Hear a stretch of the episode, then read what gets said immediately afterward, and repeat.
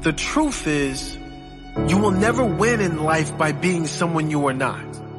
You cannot ever live the life of your dreams by settling for someone else's idea of what you should be doing with your life. You will never, ever be happy if you change who you are to fit in with others. Until you accept and embrace who you are, you are destined to live a life at only a mere fraction of your potential. It is simply impossible to be genuinely happy when you are not genuinely yourself. You must be yourself if you want to experience your true purpose in life. If you're different, be different. Be different and do it with pride. If someone doesn't like it, if many people don't like it, who cares? Those aren't the people for you. There is better. The right people will show up when the real you comes out. There will always be someone prettier. There will always be someone smarter, stronger, richer, younger. But there will never be another you.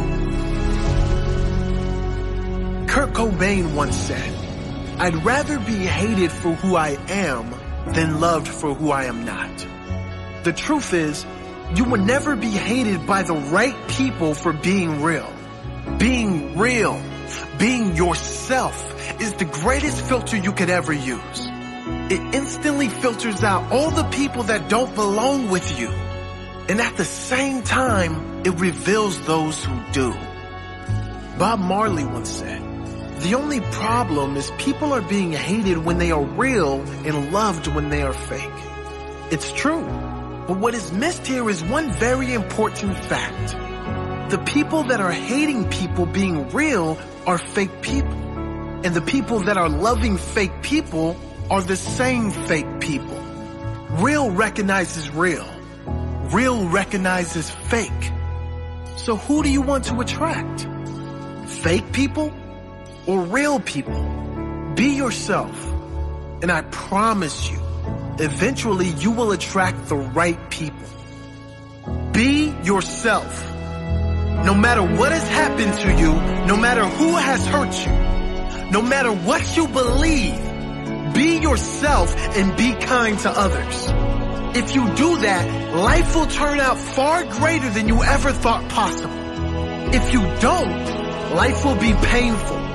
Because living a life with a mask on, you can't see. Living a life trying to fit in, you will never. Living a life trying to be someone else so other people will like you, you might fit in on the outside. But inside, you'll never be complete. You'll never be happy.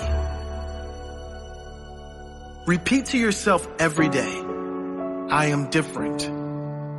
That is why I win. I am unique. And that is why I am great. I'm not like anyone else on this planet. I am grateful for who I am becoming. I am grateful for who I am. I am committed to be myself and speak my truth at all times. And I know that is the only time the right people will show up in my life. Those who are meant for me will love and support and be real with the real me. I'm done with fake people. And that includes a fake version of me. I will stand tall and stand strong in my purpose, in everything that matters to me. I'm different. That is why I win. I am different. That is why I win. I am unique. And that is why I am great. I'm not like anyone else on this planet. I am grateful for who I am becoming. I am grateful for who I am. I am committed to be myself and speak my truth at all times. And I know that is the only time the right people will show up in my life. Those who are meant for me will love and support and be real with the real me. I'm done with fake people.